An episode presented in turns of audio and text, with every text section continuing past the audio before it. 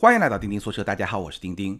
今天这期节目上线呢，还是在五一的假期里面，所以呢，钉钉先给大家问个好。不知道大家假期都是怎么过的？我看上海周边的几条高速公路这两天都非常非常的堵，可见还是有很多的朋友呢，这个假期选择了出行。那我自己呢，还是老老实实的待在家里面，见见朋友，约几个饭，然后呢，录录节目也挺好。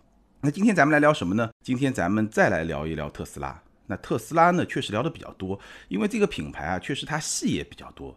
那最近呢，五月一号那一天，特斯拉再一次官降了，Model 3的这个产品啊，标准续航升级版，官降以后的补贴前的价格是二十九万一千八，那补贴后的价格是二十七万一千五百五十，大概是这么一个价格，再次官降。那相比于特斯拉之前的一些事情。官降也好，别的一些什么什么门，我们待会儿都会提到。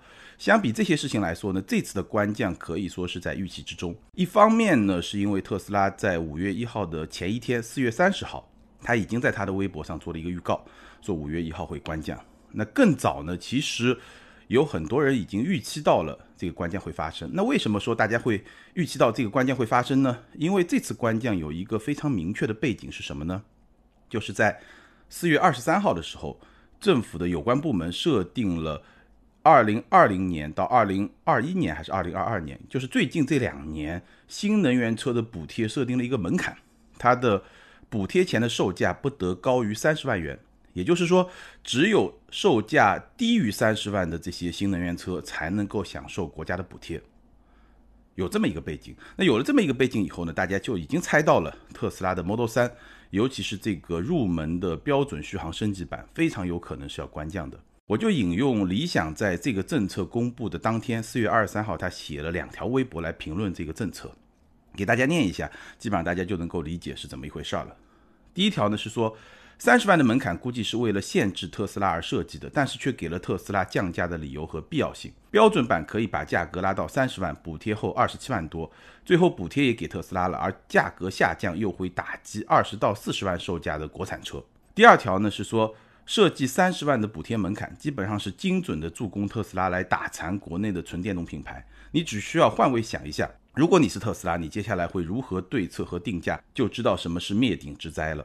所以这两条的基本上就把这次政策它可能对特斯拉价格的影响说得非常清楚了。因为特斯拉之前这个标准续航升级版的官价我记得是三十二万多一点，那现在补贴的门槛就是三十万，所以呢它一个官降，把补贴前的价格就降到三十万之内，然后补贴后呢就是二十七万多。那这个价格的下降对于别的一些竞争对手显然是一个非常大的冲击，因为毫无疑问特斯拉是。纯电动车品牌里面，现在一个非常领先的品牌，Model 3本身也是一个性价比比较高的这款车。那么现在在政策的推动下，有一次降价以后呢，显然它的性价比是会进一步提升的。但理想是站在应该说半个同行吧，因为理想 ONE 对吧？我们聊过这款车，这个是属于一个。增程式的混动车或者大的门类来说，它就是一个混动车，和纯电动车呢还不太一样，但多多少少有一些竞争的关系在，所以你会发现啊，理想第一个微博还比较温和，而第二个微博其实态度已经是比较激烈了，感觉上这个政策就在助攻特斯拉来打残国内的纯电动品牌，所以说呢，这次降价应该说有一个前奏，有一个铺垫，在大家的意料之中。但即便是如此呢，网络上还是有很多声音，对吧？特斯拉又来割韭菜了，一茬一茬的割韭菜，对吧？所以很多朋友呢，也想听我聊一聊，就对于特斯拉的这次官降，包括说这么多次连续的官降，包括这个门啊那个门啊那么多事件，到底怎么来看？那今天呢，咱们就来聊一聊特斯拉的底线到底在哪里。我们不说长远吧，就近期，就今年之内。特斯拉的底线，它的价格底线到底在什么地方？那在聊这个问题之前，在展开分析之前呢，简单的再回顾一下这次官降之前又发生的那一些事情。其实我们在一月份的时候聊过一次特斯拉，聊过一次特斯拉，当时呢是一月三号有一次官降，那次官降呢从三十五万五千八下调到了三十二万三千八，补贴后是二十九万九千零五十，也就是说补贴后已经到了三十万之内，而且呢。配置的选装的价格同时也有下调的。那这件事情咱们聊过，当时我的观点是什么呢？第一，这一波的官降呢，它并不违法，但手段不太光明。为什么说手段不太光明呢？因为三十五万五千八的价格应该是一天都没有执行，或者是一辆车都没有执行。等到他要准备开始交车了，直接就把价格降到了三十二万三千八。特斯拉为什么要这么做呢？原因很简单，因为它国产版一开始定一个高价，那就能够去推动进口版最后那一批车能够卖出去。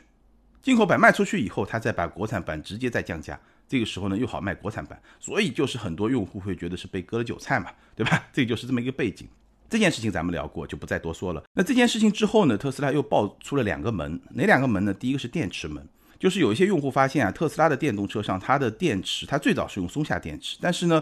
有一段时间，它开始松下和 LG 的电池混用，而使用 LG 电池的这么一个版本，它的续航里程是稍微有所下降的。我看到一些数据，可能下降了二十到三十公里，不算特别多，但确实是有些下降的。所以呢，有些用户就接受不了。但是呢，后来大家发现，特斯拉在它的各种产品说明里面，并没有明确的承诺说我的电池就只能用松下的。所以呢，最后也就不了了之，因为好像它也没有违法，对吧？也没有违规。这是电池门，那闹得更大的是什么呢？是芯片门。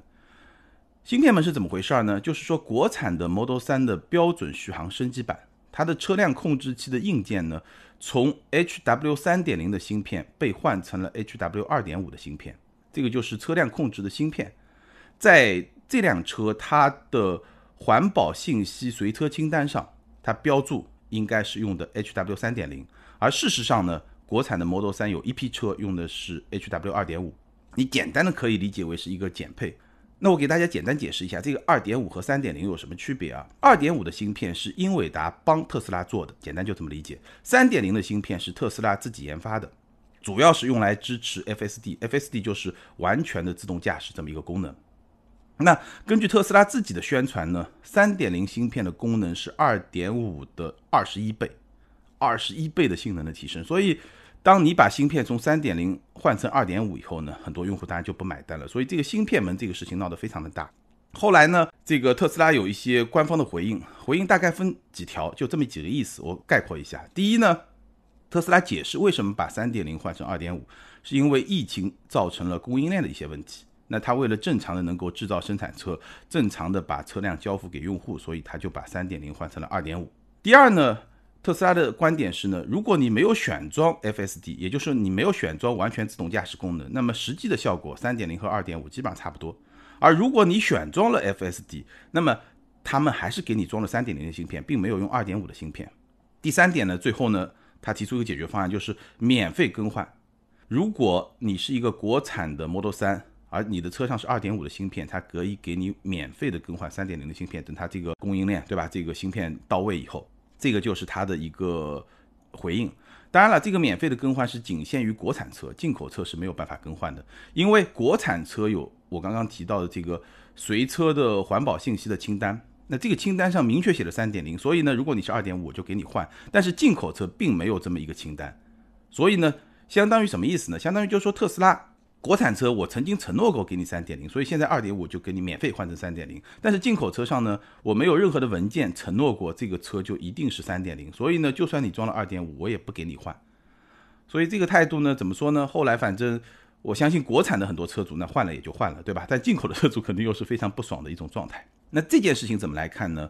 我的观点大概是这样：首先呢，我觉得特斯拉的解释基本上是可信的，就是说。因为疫情造成了供应链的问题，所以呢，特斯拉把三点零换成了二点五，这个说法基本上是可信的。一个最重要的理由是什么呢？因为根据特斯拉自己的一个说法，三点零的芯片虽然性能相比二点五提升了二十一倍，但是因为这个芯片是特斯拉自主研发、自产自销的，所以呢，这个芯片的成本其实要比二点五的芯片还要再降低百分之二十。我觉得应该是比较充分的，能够去证明特斯拉的说法，就是他把三点零换成二点五，不是因为成本原因，因为三点零的成本它更低啊，对吧？那不是因为成本原因，是因为什么原因呢？因为供应链的问题。我觉得这个说法、这个解释是基本可信的。但是呢，你去看啊，特斯拉对这件事情的处理方法和他之前很多事情的处理方法其实是一样的，他基本上是沿着一个法律的底线走的。国产车有过承诺，那我没办法，我只能帮你换，不换就是违法了嘛。进口车我没有过承诺，那我其实不太在意这一波老车主他的心理感受怎么样，我不换就是不换，这个基本上就是特斯拉的态度，也是我对这件事情的一个简单的点评吧。好，那这两个背景呢说了，然后呢，五月一号的这次降价也说了，那我们把这些事情啊，从一月三号的官降到电池门到芯片门到五月一号的官降，包括说二零一九年也有很多次的官降，对吧？把所有这些事情联系到一块儿看呢，我给出一些我对这一系列事情的一些看法，最后呢给大家分析一下，就是我们标题里说的特斯拉的底线到底在哪里？几个看法吧。第一呢，就是说，我觉得虽然理想说这一次的补贴，对吧？包括特斯拉的可预期的降价是会打残国内的一些纯电动品牌，但其实呢。我觉得特斯拉它确实是国内的一些造车新势力、纯电动品牌的对手，但反过来并不成立。什么意思呢？反过来，国内的这些造车新势力、这些纯电动车品牌，他们并不是特斯拉的对手。我觉得今天在中国也好，在全球也好，特斯拉的对手已经是 BBA，奔驰、宝马、奥迪。Model 3全年销量超过宝马三系、奥迪 A4、奔驰 C 级，也就是同级别的 BBA 的对手。不是一件特别难的事情，而且这件事情在北美和欧洲已经发生了。我们曾经说过，在中国，我觉得也是迟早的事情，早晚 Model 3他们的销量都会超过同级别的豪华品牌的轿车 BBA 的轿车，这一点我觉得概率非常非常的大。我们看一个简单的数据啊，三月份 Model 3的销量在中国市场一万零一百六十辆，奔驰 C 级一万三千一百三十一辆，宝马三系八千三百八十五辆。奥迪 S L 五千四百二十二辆，也就是说，三月份单月 Model 3在中国的销量仅次于奔驰的 C 级，比宝马三系和奥迪 S L 都是要更好的。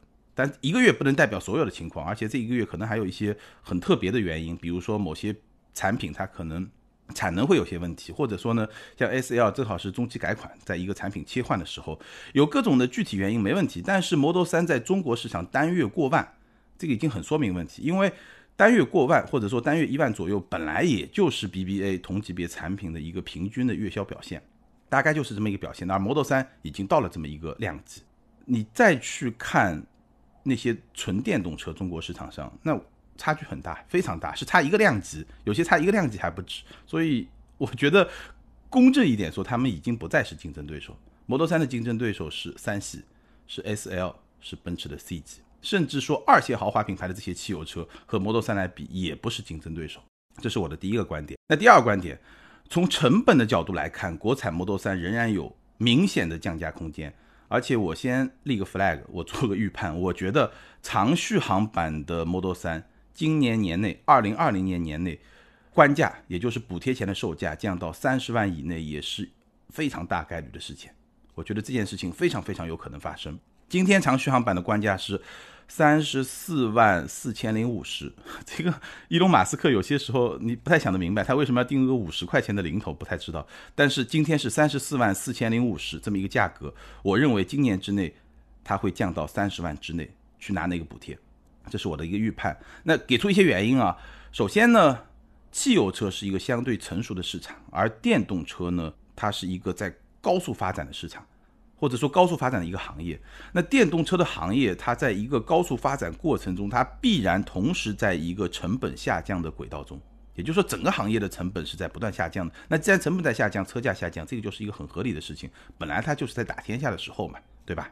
那这个是整个行业，而在这个行业里面，特斯拉又是一个非常领先的这么一个角色，它是这个行业里面，在今天来看，应该说是唯一已经拥有规模优势的这么一家企业。给大家几个例子吧，比如说我看到过一个报告，特斯拉的三电系统的成本比行业平均要低百分之二十到三十，特斯拉的利润率是接近保时捷的，什么意思？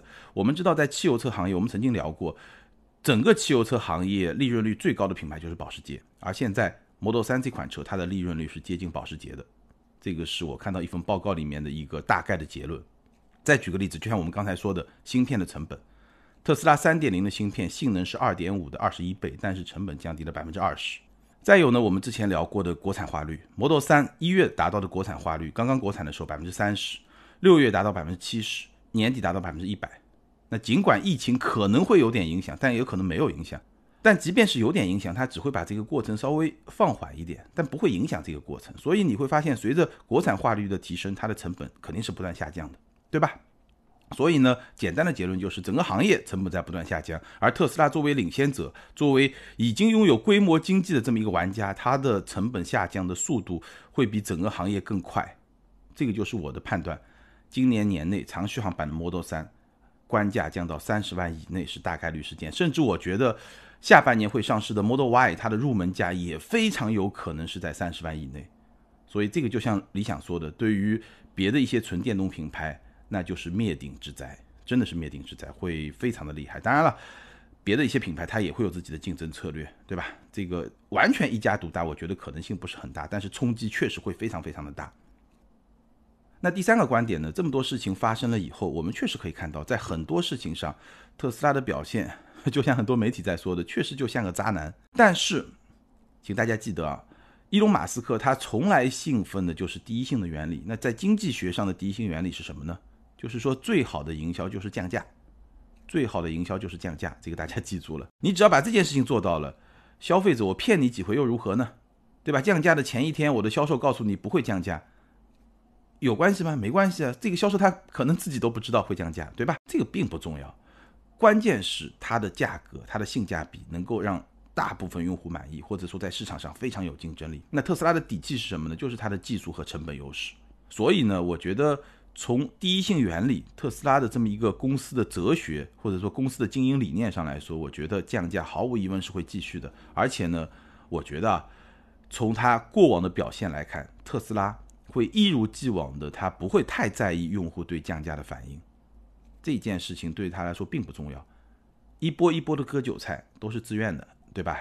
割韭菜就割韭菜呗，你们的反应没什么太大的关系。关降了以后，新的买家，对吧？我们所谓的等等党，他们还是拿到了很多实惠，而这部分人会更多，那大家还是会很有热情的去买这个车，没办法，对吧？所以他不会特别在意。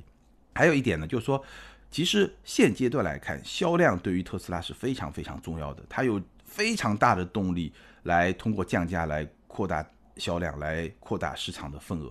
这个是非常重要，而且很重要的一点，它抢的市场份额可不仅仅是纯电动车的市场份额哦，它要抢的是汽油车的市场份额。我们刚刚已经讲到了，因为很简单，现在电动车也好，新能源车也好，还是在一个扩张期。那在这个扩张期，发展规模、扩大市场份额，这个肯定是最重要的。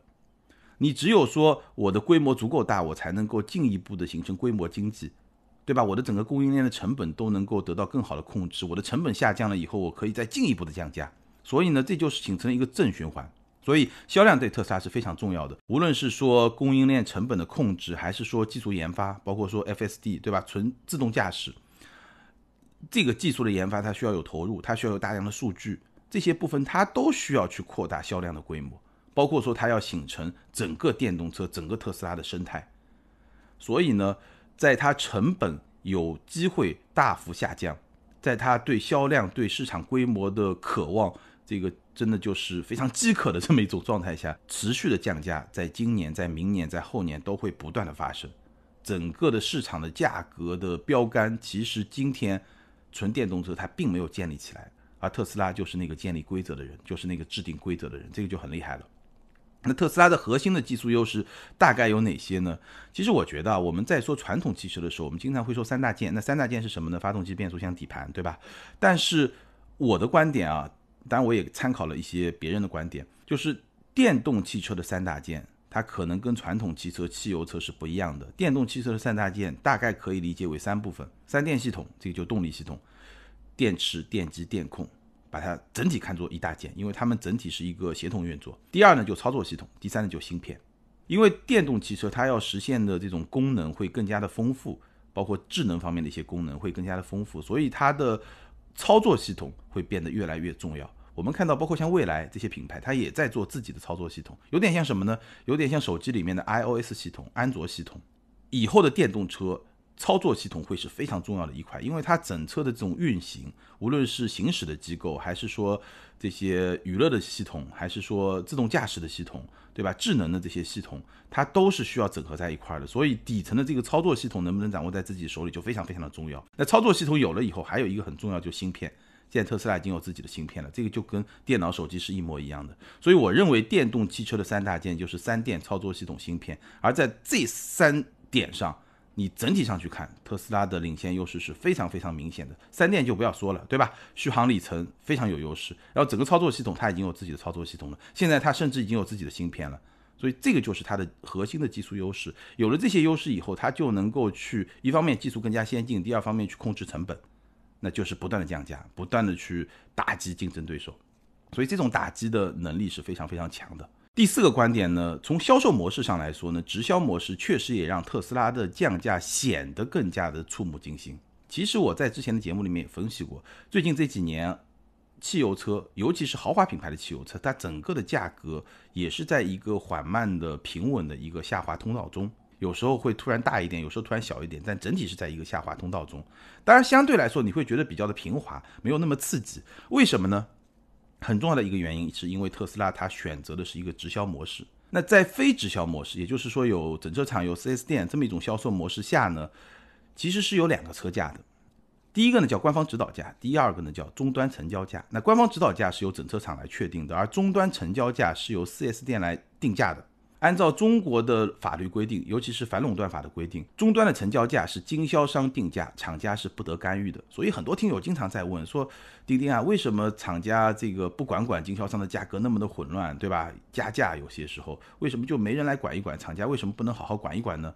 其实我告诉你，按照中国的法律，厂家是不能管的，因为这个定价权是属于 4S 店的。厂家如果要管，那就是反垄断。啊，不对，那就是垄断，反垄断法就是来管你的。我记得去年底的时候，雷克萨斯就因为价格垄断被罚过，好像罚了几千万吧，三四千万，具体数字我忘了。所以这个是法律规定，终端的价格是由 4S 店来确定的。当然了，厂家你说有没有能力去影响这么一个终端价格？通过各种它的价格政策啊，各种那种手段是有的。在反垄断法出台之前，其实厂家对于终端价格的掌控能力是非常强的。那反垄断法出台以后呢，这个掌控能力是有所下降的，但是呢，还是有很强大的一种影响力的。那所以呢，在比较良性的状态下呢，其实 4S 店的这个价格，也就是终端实际的成交价，这个折扣，就通常我们说的这个折扣，其实它是起到了一个缓冲垫的效应，它能够更好的去安抚老用户。我打个比方，比如说你这个车，对吧？原价可能三十万，那我马上官降，可能降百分之十，降到二十七万。但是呢，可能原来三十万的时候呢，它有四万块钱的折扣，终端就是二十六万。那现在我官降到二十七万以后呢？可能终端的折扣就减少了，可能终端就是一万五的折扣，比如说到了二十五万五，所以呢，你表面上来看呢，它可能就官降了三万块钱，但是事实上来说呢，它终端这个价格的变动并不是特别的大，哎，这个缓冲垫的效应在里面以后呢，其实你就感觉上没那么刺激，你不会觉得说哦，突然之间官降了几万块钱，你只会说哦，终端可能也就差了那么几千块钱。对吧？就是说，终端的折扣收窄以后呢，它整体感觉上就没有那么刺激。而且对于用户来说呢，因为我买直线的车的时候，我是拿过折扣的，所以呢，现在它虽然关降了，但这个关降呢，好像比我当年拿到的这个终端折扣价来说呢，还是要稍微贵一点，所以我不会觉得特别的难受。那至于说现在终端有多少折扣，其实我根本就不知道。你买完车以后，你可能也就不去了解这个信息了。而不像特斯拉，对吧？你买完以后，这个一个关降降了三万五万，而且再给你一个补贴，再给你一个免购置税。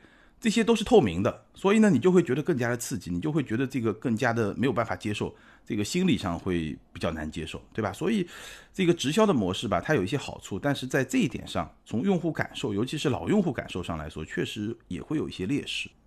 如果你是在传统模式下，对吧？官降，哪怕就第一个月，他把这个原来的折扣收窄一下，然后过两三个月再把这个折扣再放出来，那这样的话有一个缓冲期，其实消费者的心理上他就没有那么的难受。所以这一点也是直销模式的一个特点。好，最后一点，我觉得现阶段吧，买特斯拉，你最好就要调整到一个买科技产品的一个心态。价格的频繁变动是常态，你要接受不了呢，你就别买。比如说我，我从去年开始就说我有点想要换一个电动车，买一个电动车，但是呢一直在纠结，纠结几个点呢，给大家 分享一下。第一个呢是质量，因为我试驾过进口版的 Model 3，我拍过视频，在节目里面也聊过，确实这个质量啊。反正对于我来说的话，还是会不太满意。就我其实对一辆车的豪华感，你说那装有多么的豪华，对吧？那种氛围啊，我其实没有那么的在意。但是呢，我对车的制造质量、品质这方面还是有一些要求的。所以呢，我试驾了进口的 Model 3以后呢，我觉得这个质量是没有能够满足我的需求。那这个产品虽然它很有吸引力，但是呢，我愿意等一等。但国产的我还没试过，不知道这个质量有什么样的提升。看到很多的评论，应该是有一个比较明显的提升的。那我相信随着时间往后走，应该有进一步的提升。因为制造这件事情嘛，你越有经验就会做得越好，对吧？但是无论如何，现阶段我还是在纠结质量。第二呢，就价格，对吧？不断的官降，虽然从理论上来说，对吧？我刚才分析了那么多，它为什么会降价，而且我判断它会继续降价下去。道理都说得通，对吧？但是呢，心理上想一想，哇，这个过两个月又便宜个两万，再过两个月又便宜两万，我现在也有车开，也没那么急，对吧？所以就会等一等，这个是第二个纠结点。那当然，第三个纠结点呢，还是会关注 Model 3的一些竞品，比如说我之前试驾的 Polestar 二极星二，那那个车呢？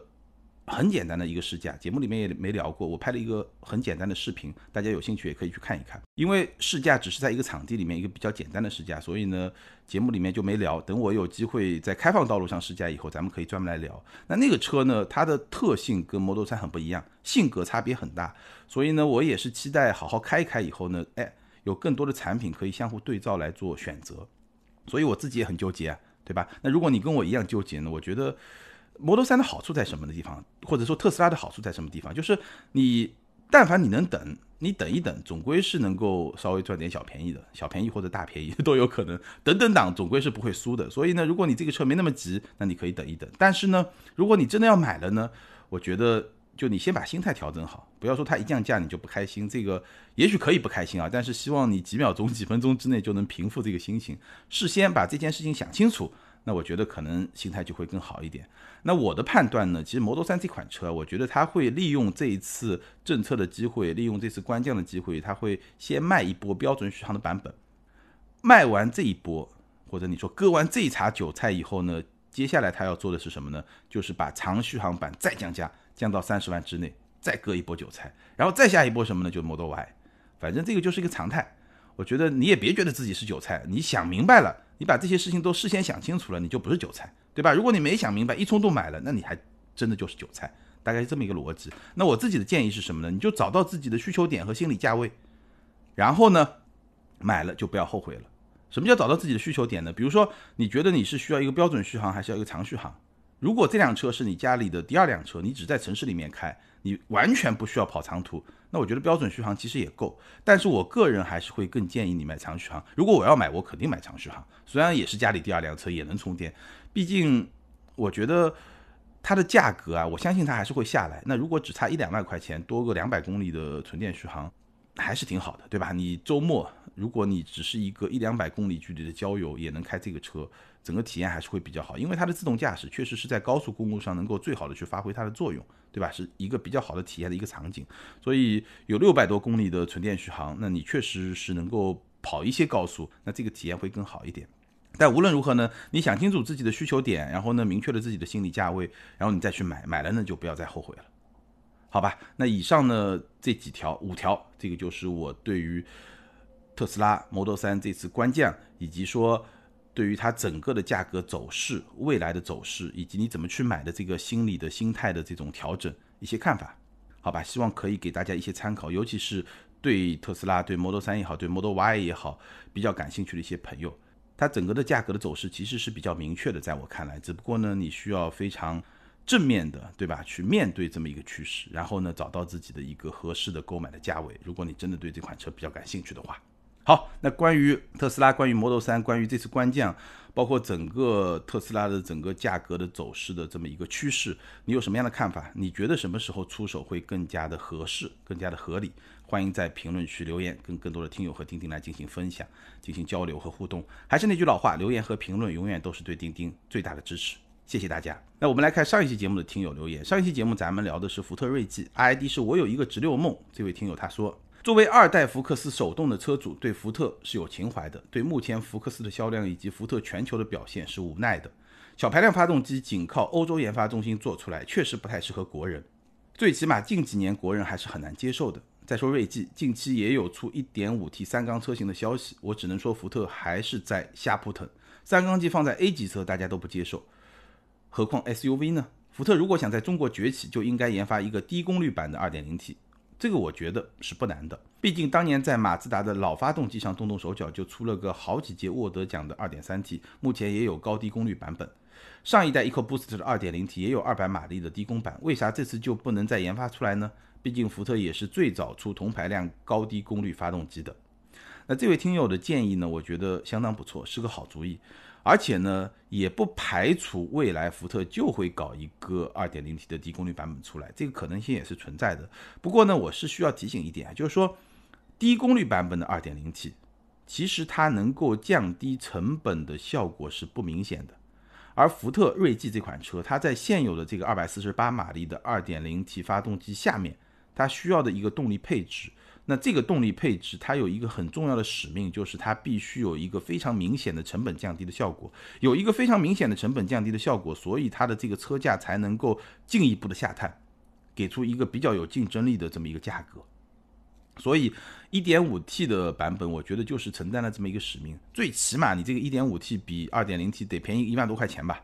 对吧？你这个才有一定的吸引力。所以从这个角度来说呢，我其实不太确定啊，2.0T 低功版本它能不能有这么一个降成本的这么一个空间，可能还是会比较难。这是我的观点。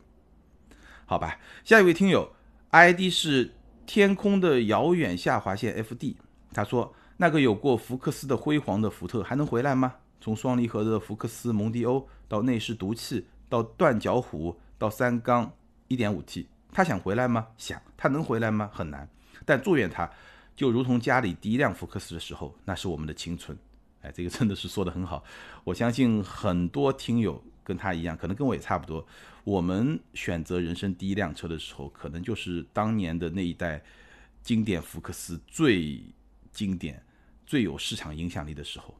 我印象很深啊，也是那款车让中国市场去接受了掀背车这么一种类别，因为在此之前，中国消费者完全就是只认三厢车的，对吧？福克斯让一部分年轻人能够去接受这种掀背车，所以也是那一代年轻人的一个共同的记忆，都是我们的青春。感谢所有听友的留言，也欢迎这两位听友把你们的联系方式通过个人微信号全拼的钉钉小马甲留给我。你们将获得的是由途虎养车网赞助的 Well 送微送超强镀金系列汽车漆面镀金，价值一千二百九十九元。这是一款日本原装进口的漆面镀金，镀金后可以在漆面形成六 H 硬度的镀金层，有效保护车漆不受腐蚀，也能预防褪色、抵抗划痕，保持时效在一年左右，而且可以在全国的途虎线下店免费施工。具体的领奖方式呢，可以参考咱们每期节目的节目简介。好，更多精彩内容，欢迎关注我们的微信公众号“钉钉说车”，在那里你可以看到我们的视频节目。当然，也欢迎你关注我们的抖音账号“钉钉说车”。最近呢，我也做了比较多的短视频，也欢迎咱们喜马拉雅的听友多多去抖音支持我，也可以给我提点意见，或者呢告诉我你想看我说什么车。好，感谢大家的支持和陪伴，咱们今天就聊到这儿，下回接着聊，拜拜。